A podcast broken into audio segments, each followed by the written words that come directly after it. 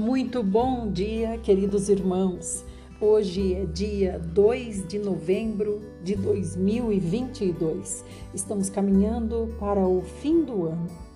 Hoje nós começamos com o Salmo 104 e vamos do 1 até o 23.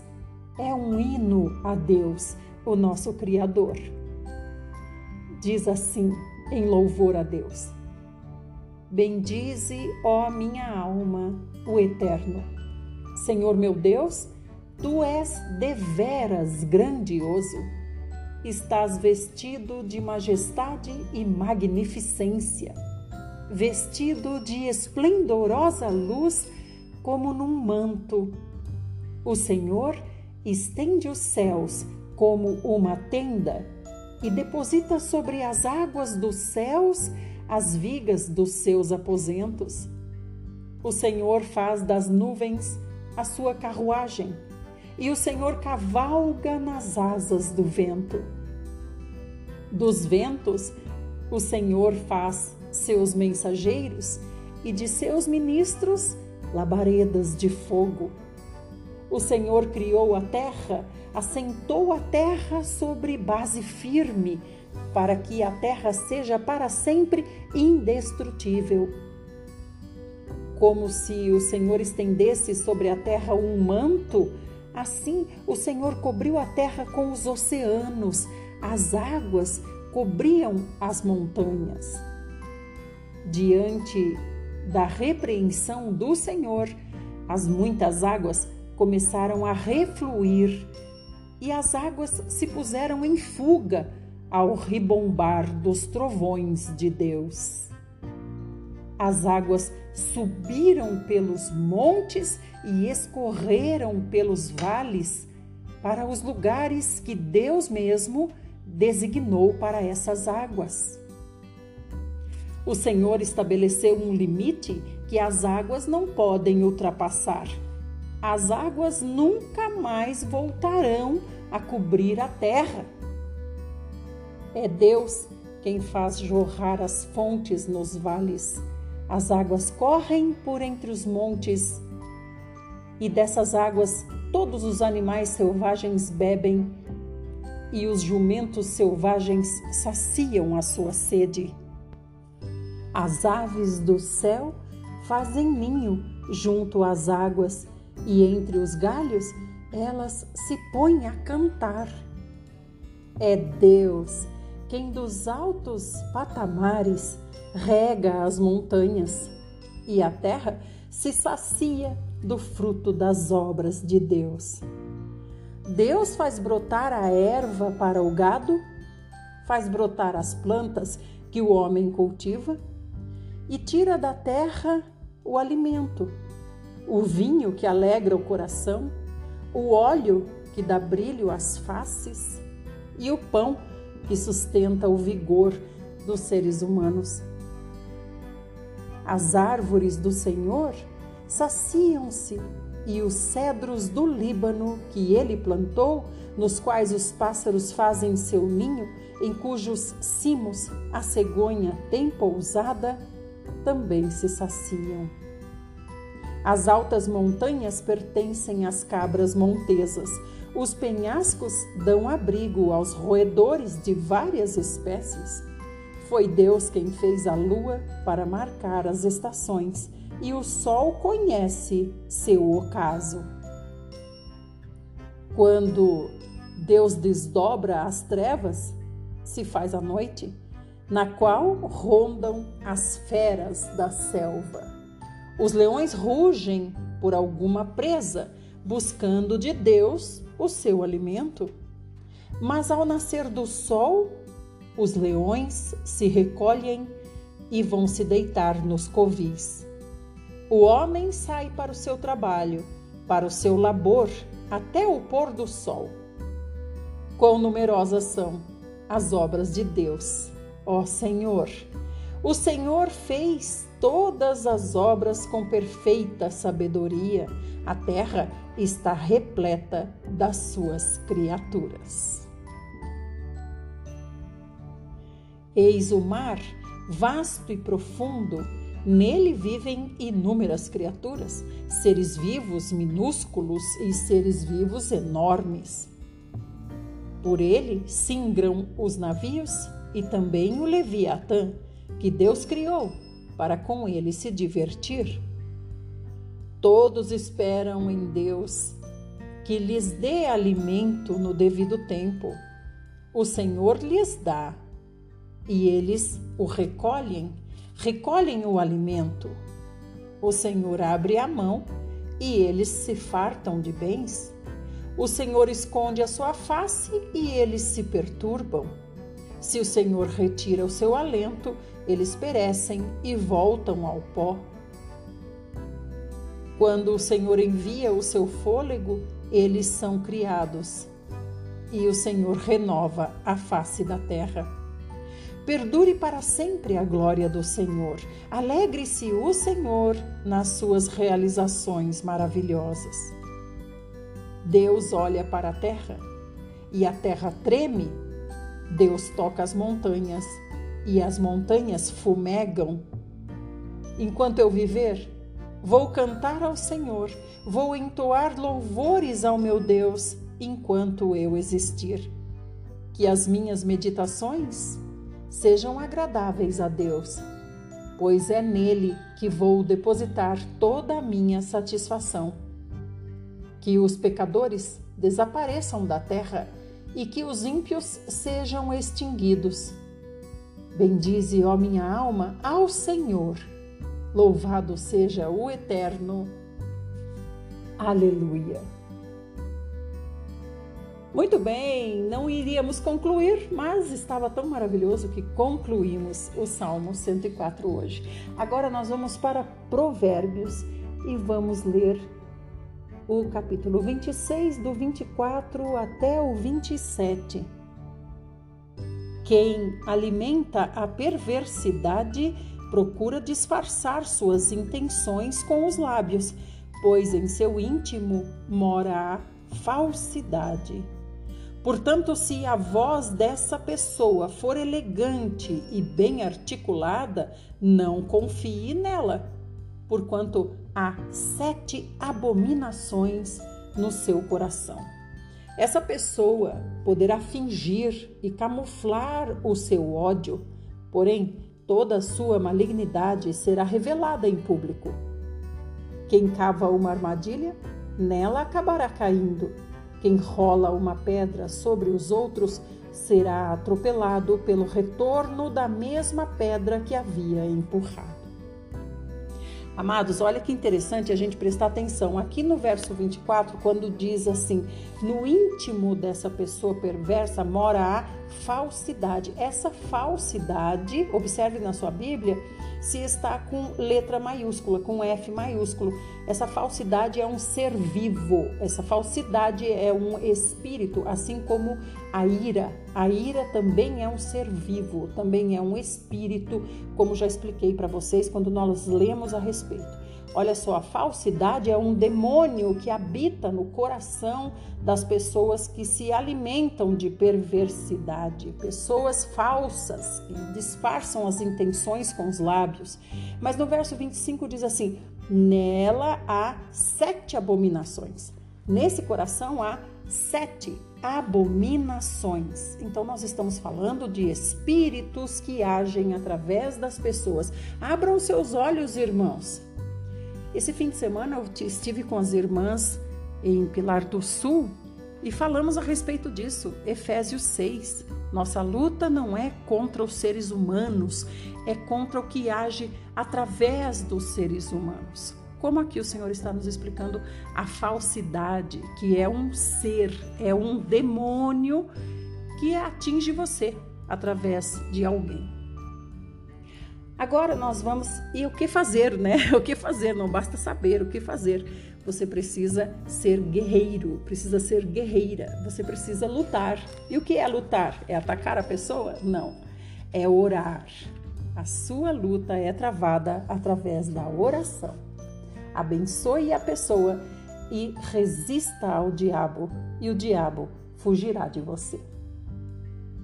Agora nós vamos para Ezequiel. Estamos de parabéns Hoje nós vamos começar o livro do profeta Ezequiel. E ele começa falando sobre o trono de Deus.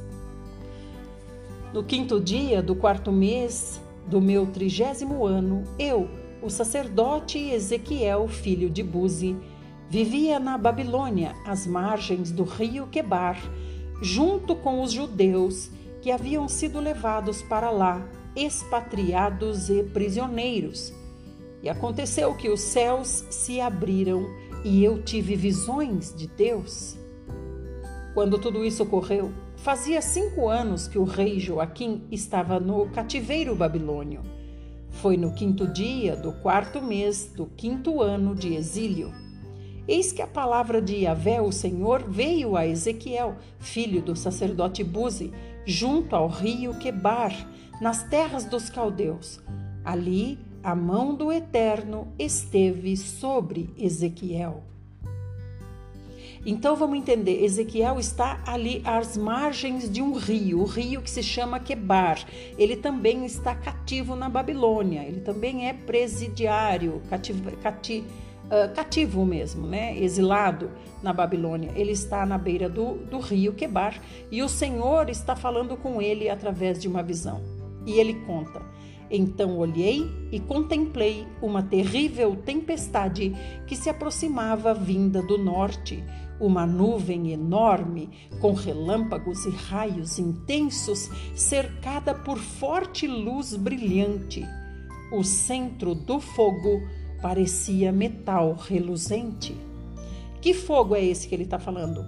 Dos raios e dos relâmpagos que ele vê se aproximando nessa nuvem então, uma terrível tempestade está vindo e ele vê no meio da tempestade os raios e trovões. Esse centro desse fogo, que ele chama de fogo, parece um metal reluzente. Algo semelhante a quatro seres viventes se deslocavam do meio da nuvem.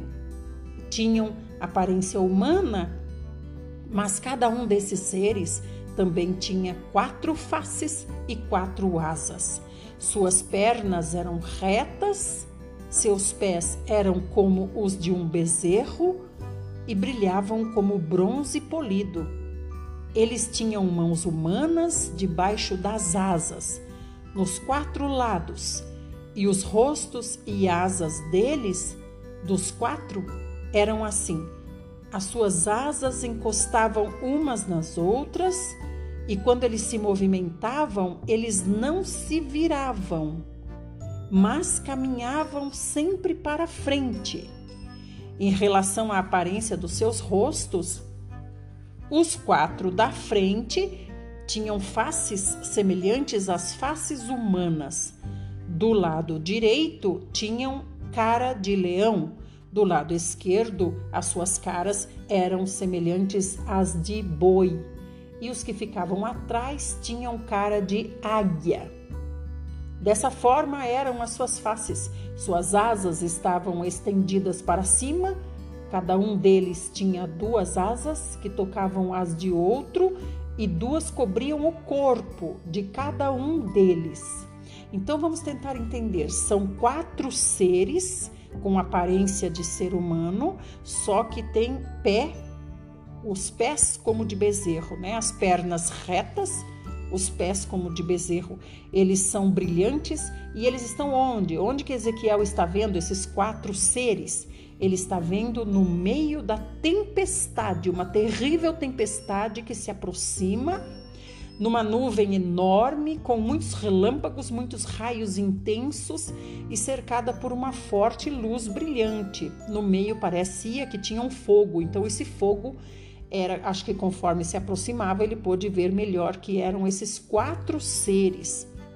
Que interessante, né? Então, esses quatro seres que foram descritos por ele, cada um tinha quatro asas, duas asas estendidas para cima e duas asas cobrindo o corpo de cada um. Cada um desses seres caminhava exclusivamente para frente. Para onde quer que o espírito se movia, eles também iam e não se viravam quando se movimentavam. Entre esses seres havia algo semelhante a brasas ardentes. Eram como verdadeiras tochas flamejantes que se movimentavam de um lado para outro por entre os seres viventes. E do meio dessas chamas partiam fortes relâmpagos e faíscas. Então, provavelmente, irmãos, essas tochas que ele descreve aqui seja o espírito, né? Como ele diz, conforme o espírito se movia, os seres se moviam sempre para frente. Então, ele descreve como tochas, como um fogo, como algo muito reluzente, esse mover do espírito. E estes seres viventes moviam-se com grande rapidez eles iam e eles vinham como um raio. Então a gente sabe como é um raio, né? Quando cai um raio, ele cai lento? Não, ele cai muito rápido. Então ele está dizendo que esses seres se moviam assim, rapidamente, como um raio. Então eles faziam como que movimentos rápidos, né? Provavelmente curtos e rápidos. Não sabemos. E enquanto eu os admirava, notei a presença de rodas sobre a terra junto deles, uma para cada um dos quatro rostos.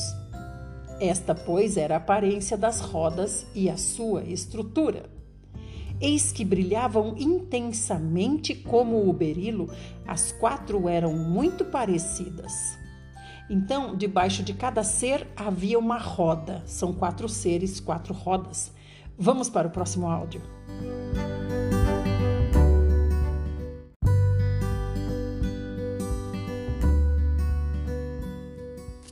parte 2, estamos continuando na visão que Ezequiel teve ali no rio Quebar, quando ele avistou uma terrível tempestade se aproximando e teve essa visão numa grande nuvem que a tempestade trazia. Ele está falando sobre as rodas que estavam embaixo dos pés de cada um dos quatro seres que ele viu.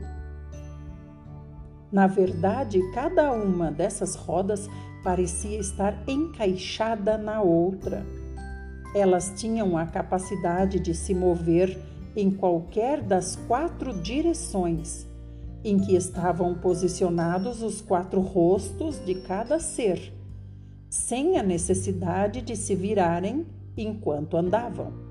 As tais rodas eram altas e muito impressionantes em seu aspecto porquanto seus aros estavam repletos de olhos ao redor.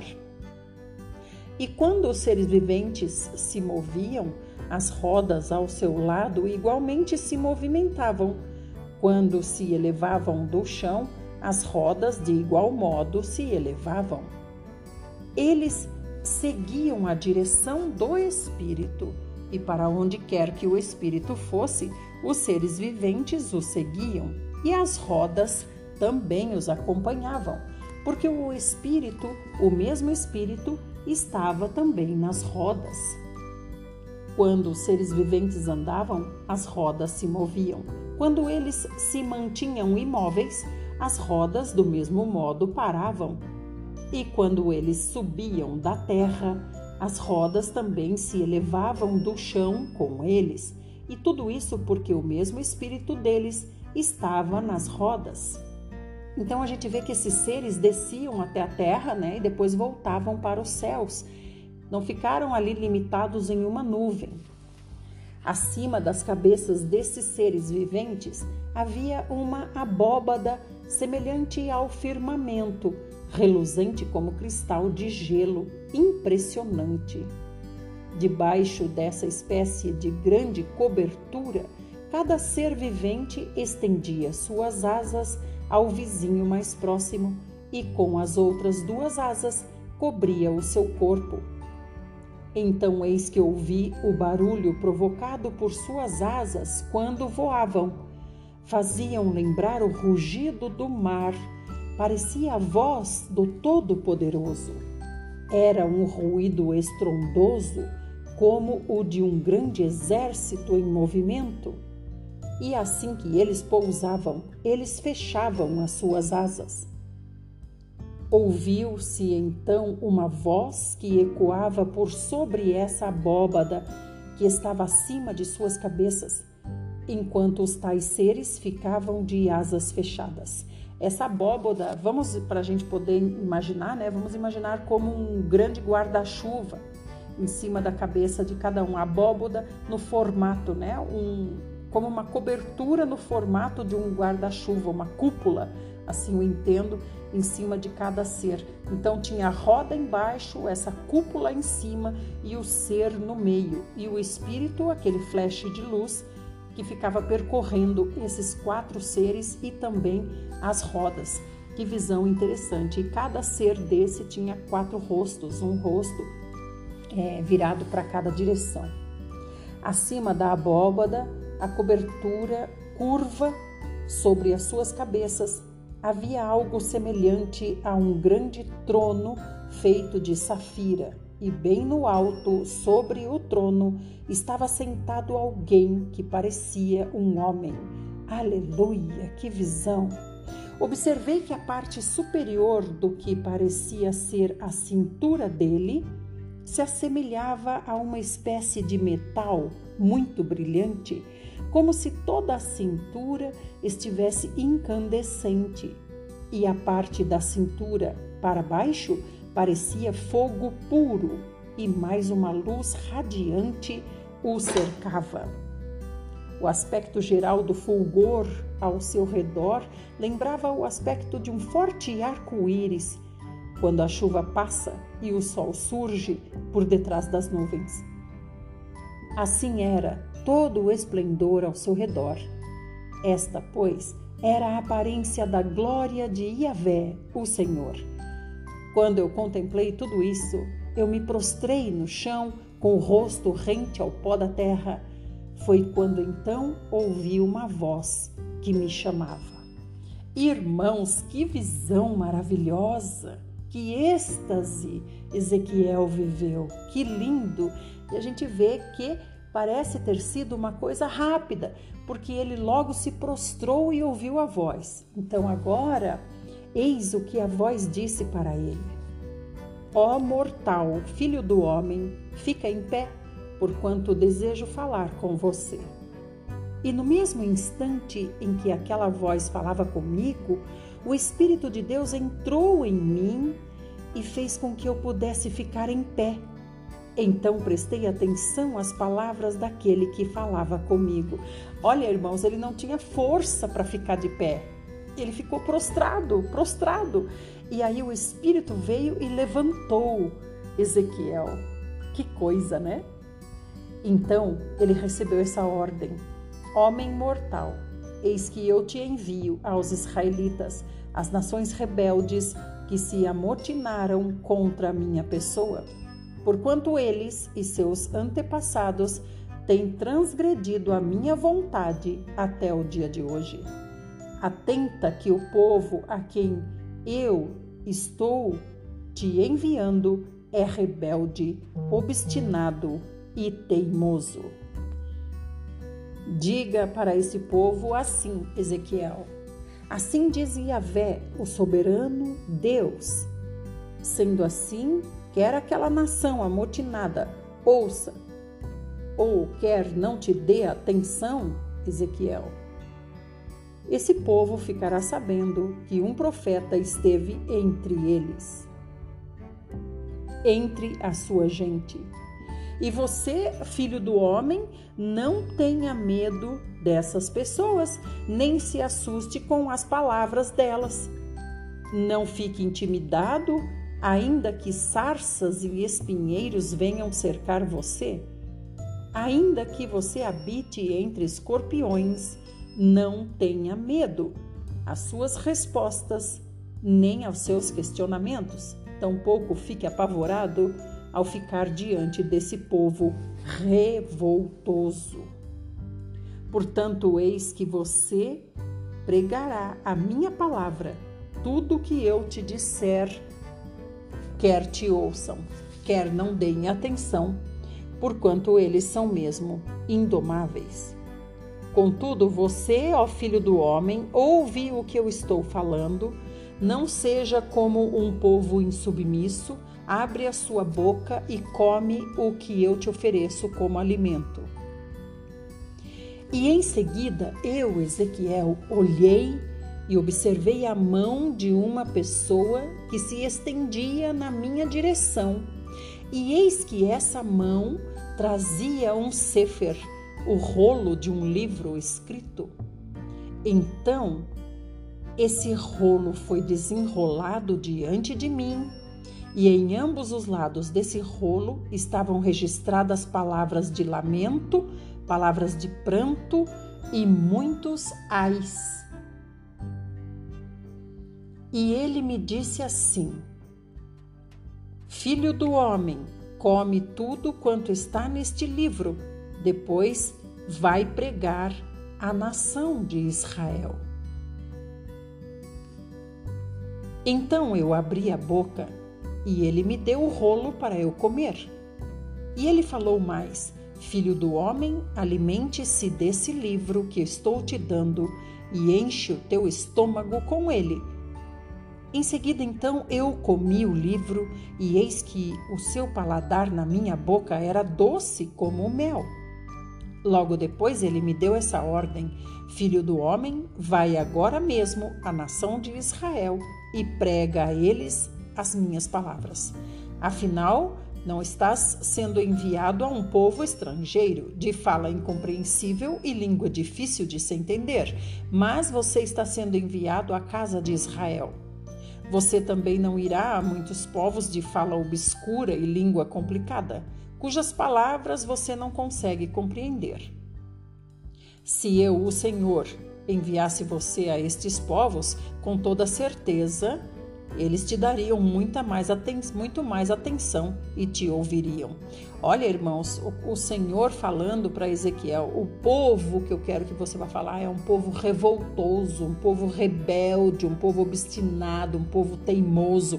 Se eu tivesse mandado você para um povo estrangeiro, de língua estranha, um povo que você não conhece, com certeza eles ouviriam você. Então ele já está advertindo Ezequiel, né? É, a gente vê assim o, o Podemos dizer o sofrimento, a emoção, a emoção que Deus passa quando fala essas coisas para Ezequiel, né? O sentimento do Senhor de tristeza do que ele vê como uh, retorno do amor que ele dá a Israel para ele, ou seja, revolta, teimosia, insubmissão.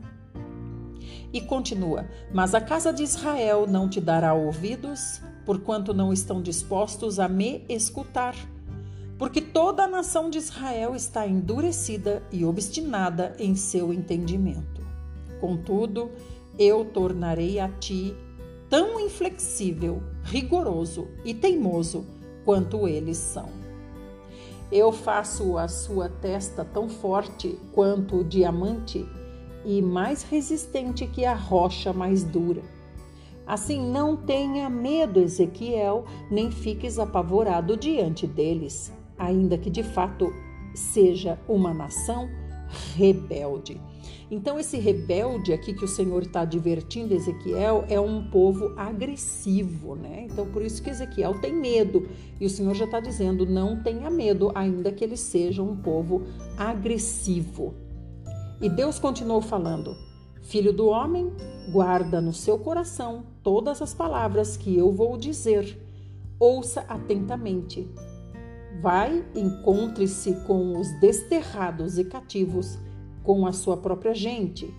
Você vai pregar para eles, vai anunciar assim. Assim diz Yahvé, o soberano Deus. E quer eles ouçam, quer deixem de ouvir, você vai anunciar.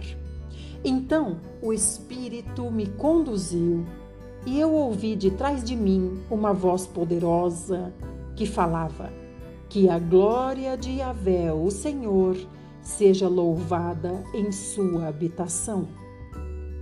E eu ouvi o grande ruído das asas dos seres viventes roçando umas nas outras, e atrás deles o forte barulho das rodas ao lado deles e o som de um estrondo impressionante. Então o Espírito me elevou e me tirou de lá com o meu espírito cheio de amargura e indignação pelo pecado e com a forte mão de Yahvé sobre mim. Então aqui a gente já vê o espírito em Ezequiel colocando em Ezequiel a mesma emoção, o mesmo sentimento de Deus. Olha o que ele fala: uma forte indignação pelo pecado. Em seguida eu parti e cheguei aos despatriados que viviam em Tel Aviv, junto ao rio Quebar.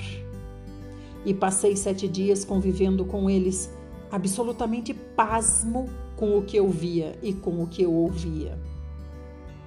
Ao fim desses sete dias, a palavra do Senhor veio para mim e disse assim: Filho do homem, disse ele, eu te constituí sentinela sobre a casa de Israel. Por esse motivo, ouve com atenção a palavra que te digo e transmite a esta nação toda a minha advertência. Quando eu falar ao ímpio, certamente morrerás se não advertires e não disseres nada para preveni-lo sobre seu caminho errado e danoso, a fim de salvar a sua vida, aquele ímpio morrerá por causa da sua própria malignidade. Contudo, eu exigirei da tua mão, Ezequiel, o sangue dele, porquanto você recebeu a responsabilidade de pregar aquela pessoa. Então, aqui o Senhor está explicando para Ezequiel: você vai pregar para o ímpio. Se o ímpio ouvir o, e, não, e não obedecer, o problema é dele. Mas se você não pregar, o problema é seu.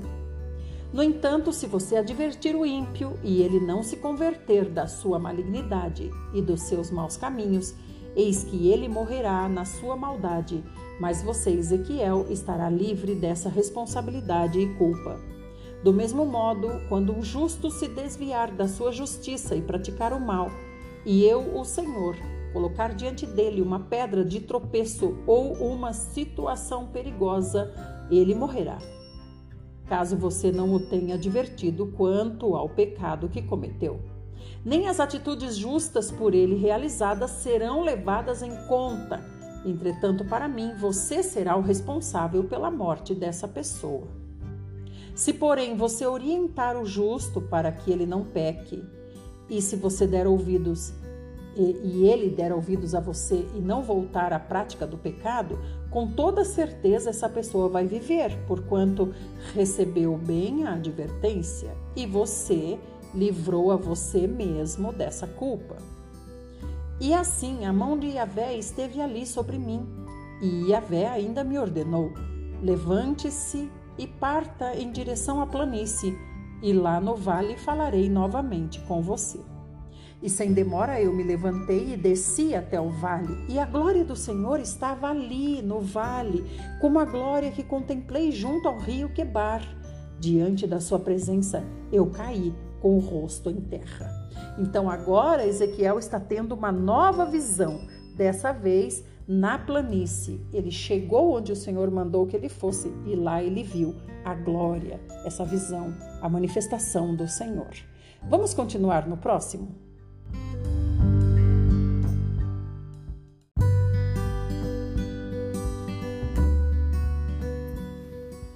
Parte 3. Estamos em Ezequiel 3:23. Ezequiel se deslocou para um outro lugar onde Deus mandou que ele fosse, e chegando lá, ele viu a presença de Deus. Então ele caiu com o rosto em terra.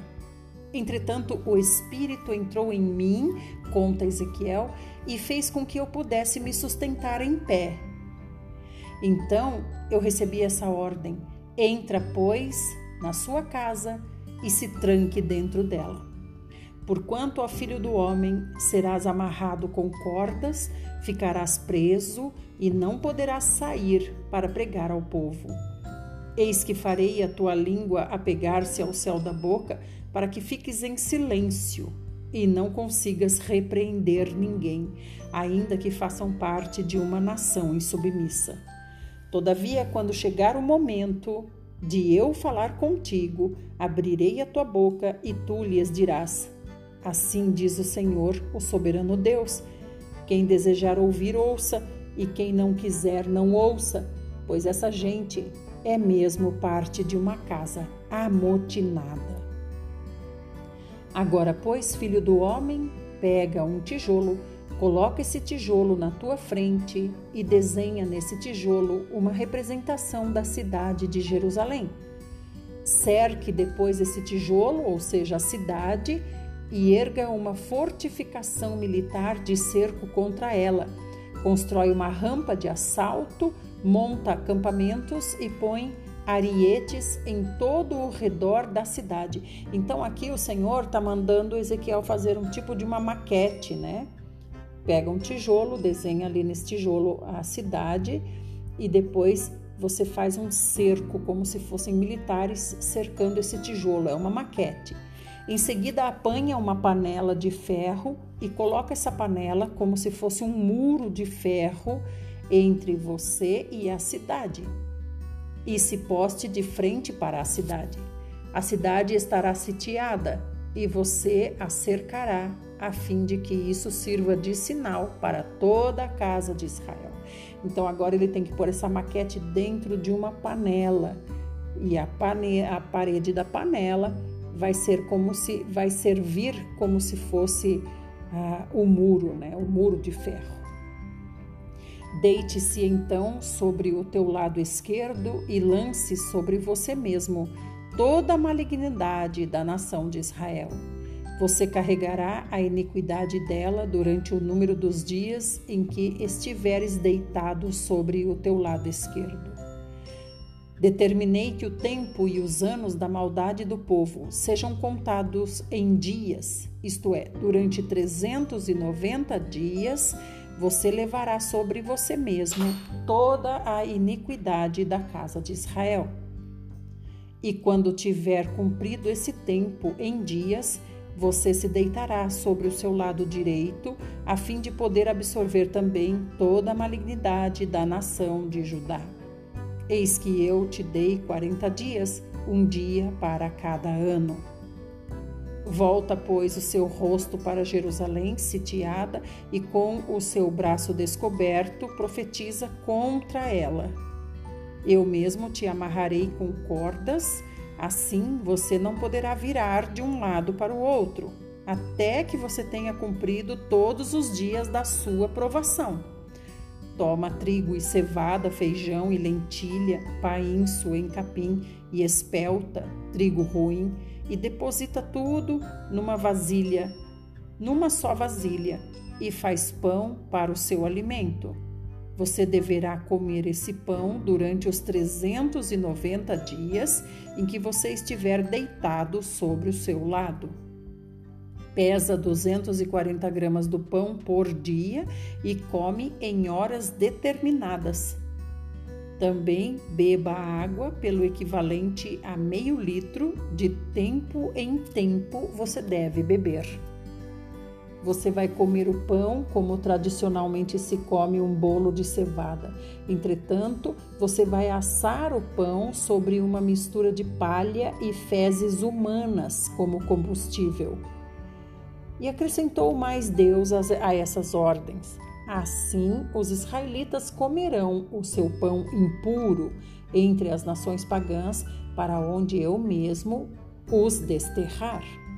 Então, eu, Ezequias, perguntei: Ah, Senhor Yahvé, Deus, eu jamais me contaminei e tornei me tornei impuro de forma alguma desde a minha mocidade? Até o dia de hoje, jamais comi animal encontrado morto ou dilacerado por outros animais selvagens, nem carne impura ou modo de preparar proibido entrou em minha boca. Ao que Deus ponderou: Assim seja. Permitirei que você asse o seu pão sobre uma mistura de palha e esterco de bois, como de costume, e não em cima de excremento humano. E disse mais Deus: Filho do homem, eis que vou tirar o suprimento de alimento em Jerusalém. Com desespero comerão o alimento por peso, e em meio a grande aflição saciarão sua sede mediante quantidade de água racionada, até que o alimento e a água lhes faltem e fiquem chocados com o estado de saúde e a aparência uns dos outros eis que todos definharão por causa da sua malignidade. Agora, filho do homem, pega uma espada bem afiada e usa como navalha de barbeiro, a fim de rapares a tua cabeça e a tua barba. Então tomarás uma balança e dividirás a quantidade de cabelos e pelos cortados em três partes iguais. Quando o tempo do cerco a Jerusalém se cumprir, destrua no fogo um terço dos seus cabelos dentro da cidade. Em seguida, cortarás outra terça parte à espada ao redor de toda a cidade, então espalharás ao vento a última terça parte. Neste momento eu puxarei da minha espada para persegui-los e exterminá-los. Contudo, tomarás algumas mechas de cabelo de alguns deles e esconderás nas bordas da sua roupa. E destas mechas ainda escolherás algumas para queimar, lançando-as no meio das chamas e dali partirá um fogo exterminador contra toda a casa de Israel. Assim diz Yahvé, o soberano Deus: Eis que esta é Jerusalém. Eu a coloquei no meio dos povos, com todas as nações à sua volta. Entretanto, em sua malignidade, ela se rebelou contra as minhas leis e ordenanças e virou as costas aos meus decretos muito mais do que outros povos e todas as nações pagãs ao seu redor. Israel rejeitou os meus juízos e preferiu não agir de acordo com os meus preceitos. Portanto, assim diz Yahvé, o Senhor Deus: Tu tens sido muito mais rebelde do que as nações pagãs ao teu redor, e não tens andado segundo os meus estatutos, nem guardado os meus decretos, mas tens imitado as nações que te rodeiam e procedido de acordo com os padrões de comportamento dos pagãos. Por essa razão, declara Yahvé, o soberano Deus, eis que me posiciono contra você e passarei a te infligir uma série de castigos à vista de todas as nações ao seu redor. E baixarei sobre ti tamanho corretivo como nunca fiz, e isso por causa de todas as suas idolatrias e abominações de tal maneira que jamais voltarei a repetir castigos como estes. Sendo assim, eis que acontecerá entre vocês que os pais comerão seus próprios filhos e os filhos comerão os seus pais no meio de vocês, ó Jerusalém. Castigarei severamente o seu povo e dispersarei aos ventos os seus sobreviventes, por esse motivo, tão certo como eu vivo, assevera Yahvé, soberano Deus, que por ter contaminado o meu santuário, o templo, com tuas imagens idólatras e abomináveis, e ainda com suas práticas repugnantes, eu retirarei a minha bênção de ti. Eis que não mais olharei com compaixão e misericórdia para Jerusalém, e não a pouparei. Uma terça parte do seu povo morrerá por causa da praga, ou se consumirá de fome. Outra parte, terça parte, tombará mediante a espada dos inimigos à tua volta. Eis que espalharei por todos os ventos a terça parte final e puxarei da minha própria espada a fim de persegui-los e exterminá-los. Deste modo se cumprirá a minha ira e satisfarei neles toda a minha indignação e me sentirei vingado. Então saberão que eu sou Yahvé, o Senhor, que tenho falado com o meu povo segundo o meu zelo. Eis que farei de ti, ó Jerusalém, uma só desolação e objeto de desprezo entre todas as nações em teu entorno, à vista de todos os que passarem por tuas terras. Serás, pois, objeto de rejeição e escárnio, advertência e horror para todas as nações pagãs em tua vizinhança quando eu investir toda a minha cólera e executar meus juízos contra ti com indignação e extrema violência. Oráculo de Yahvé, o Senhor. Quando eu mandar sobre você minhas flechas mortais e destruidoras, minhas setas de fome, atirarei sem piedade para exterminar você. Aumentarei a fome entre o seu povo e cortarei todo o seu sustento Enviarei contra você a fome extrema e animais selvagens de rapina que perseguirão e acabarão com seus filhos. A peste e o derramamento de sangue te alcançarão e trarei sobre você a espada mortal. Palavra do Senhor para Jerusalém. E eis que veio a mim, Ezequiel, mais esta palavra de Yahvé: Filho do homem, vira o teu rosto contra os montes de Israel, profetiza contra eles e prega assim: Ó montes de Israel, ouvi a palavra do Senhor Deus. Assim declara Yahvé, o soberano Deus, aos montes, às colinas, às ravinas e aos vales.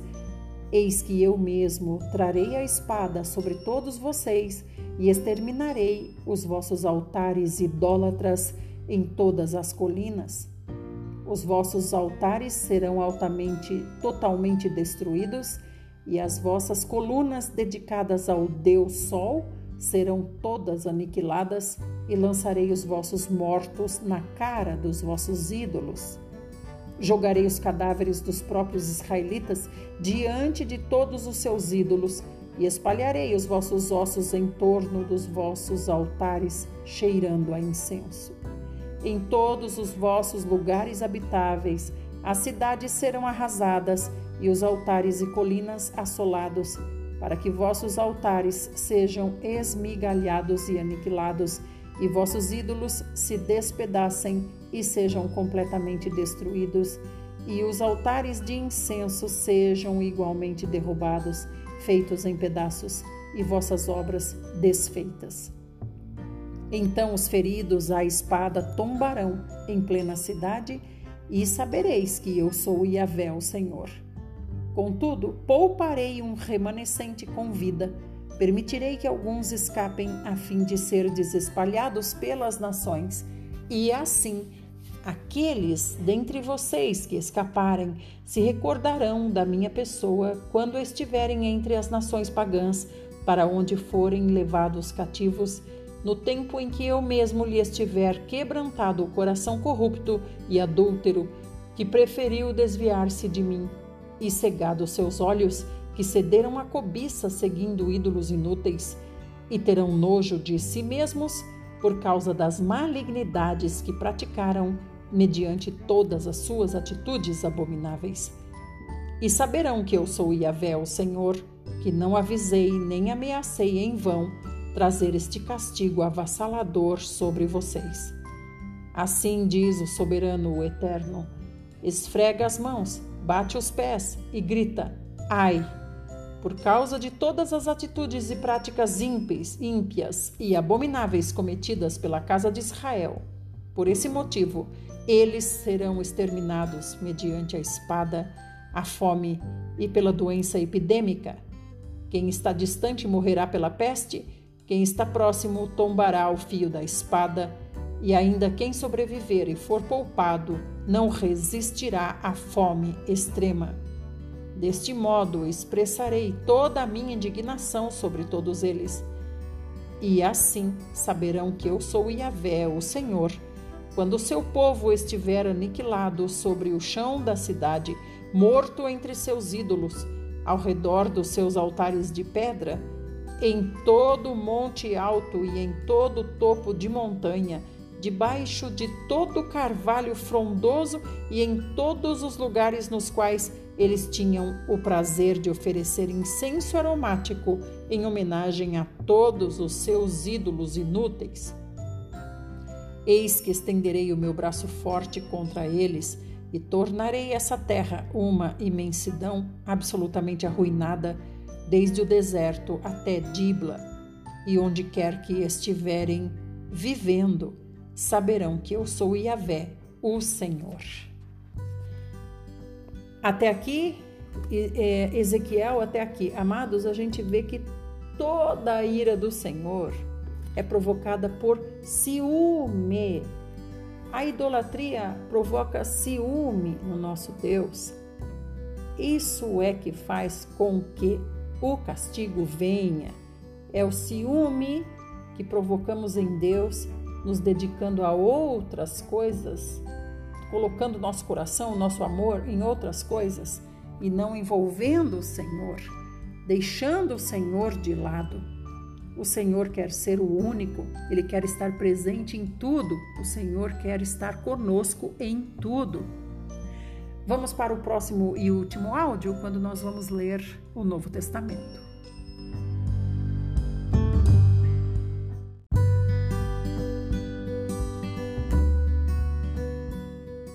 Parte 4 e última, vamos para Hebreus, hoje capítulos 3 e 4. Jesus Cristo é superior a Moisés. Sendo assim, santos irmãos, participantes da convocação celestial, considerai com toda a atenção o apóstolo e sumo sacerdote que declaramos publicamente, Jesus. Ele foi fiel àquele que o constituiu, assim como também foi Moisés em toda a casa de Deus. Jesus foi considerado digno de maior glória do que Moisés, pelo mesmo princípio que o construtor de uma casa possui mais honra do que a própria casa. Porquanto toda a casa é construída por alguém, no entanto, Deus é o supremo construtor de tudo.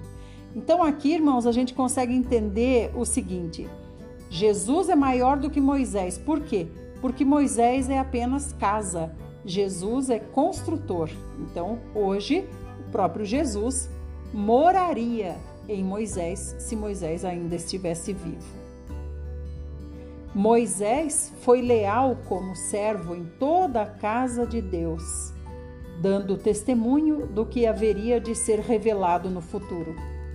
Cristo, no entanto, é fiel como filho sobre a casa de Deus, e essa casa, precisamente, somos nós, isto é, se retivermos com fé perseverante a coragem e a esperança da qual nos gloriamos assim como proclama o Espírito Santo.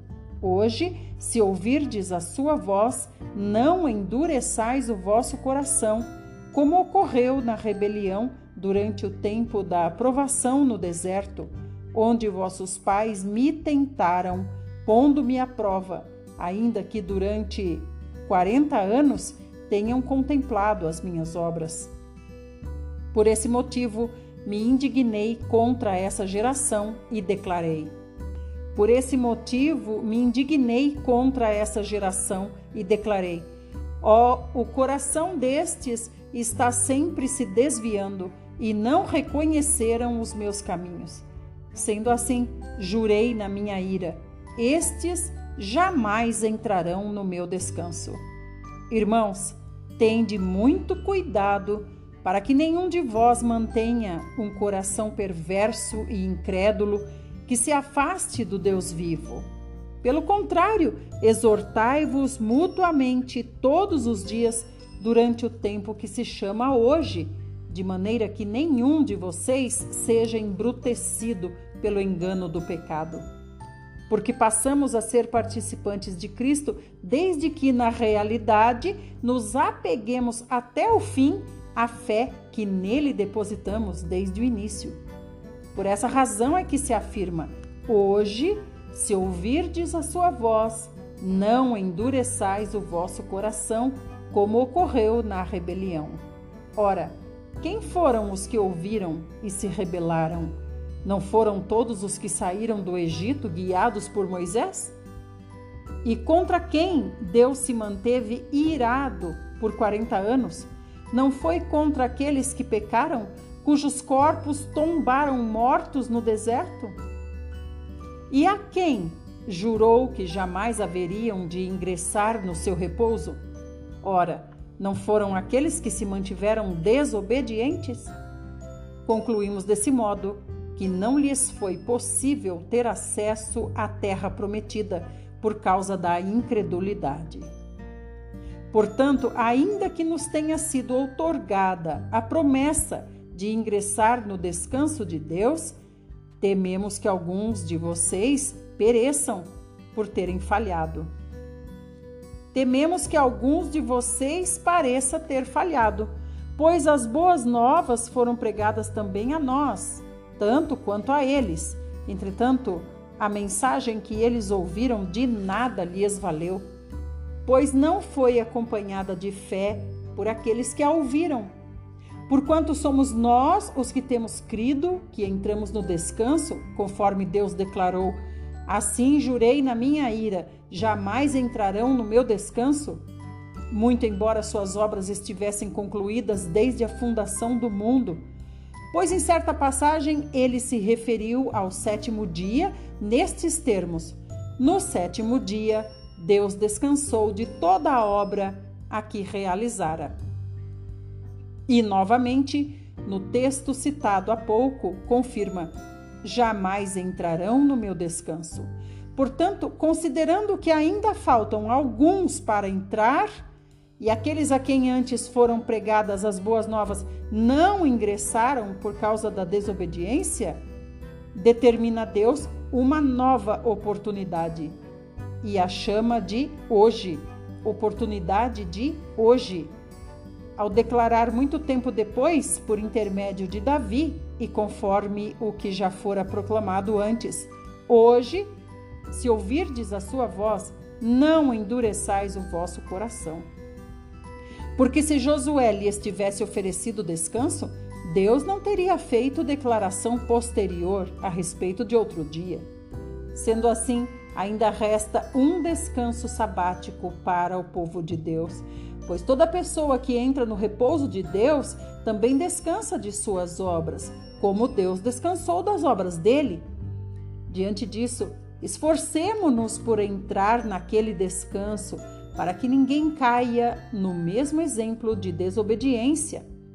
Porquanto a palavra de Deus é viva e eficaz, é mais cortante que qualquer espada de dois gumes. Ela é capaz de penetrar até ao ponto de dividir alma e espírito, juntas e medulas, e é sensível para perceber os pensamentos e intenções do coração. E não há criatura alguma incógnita aos olhos de Deus, Absolutamente tudo está descoberto e às claras diante daquele a quem deveremos prestar contas. Concluindo, tendo em vista que temos um grande sumo sacerdote que foi capaz de adentrar os céus, Jesus, o Filho de Deus, mantenhamos com firmeza nossa declaração pública de fé. Pois não temos um sumo sacerdote que não seja capaz de compadecer-se das nossas fraquezas mas temos o sacerdote supremo que, à nossa semelhança, foi tentado de todas as formas, porém sem pecado algum. Portanto, acheguemo-nos com toda confiança ao trono da graça, para que recebamos misericórdia e encontremos o poder que nos socorre no momento da necessidade. Amém. Amados, aqui diz: Mantenhamos com firmeza nossa declaração pública de fé. O que, que é isso? É dizer para os outros eu tenho fé? Não, fé todo mundo tem, todos têm fé em alguma coisa. Fé é acreditar sem sombra de dúvida em alguma coisa. Quem segue a falsos deuses, demônios, também tem fé neles. Então, fé não é declarar eu tenho fé. Mas a fé que Deus espera de nós é declarar que Jesus Cristo é o Senhor. Essa é a fé que nos mantém debaixo da guarda de Deus e debaixo da proteção desse sumo sacerdote maravilhoso que o Senhor pôs a nosso favor ao lado dele. Fiquem todos bem e até amanhã, se o nosso maravilhoso Senhor Jesus fizer assim.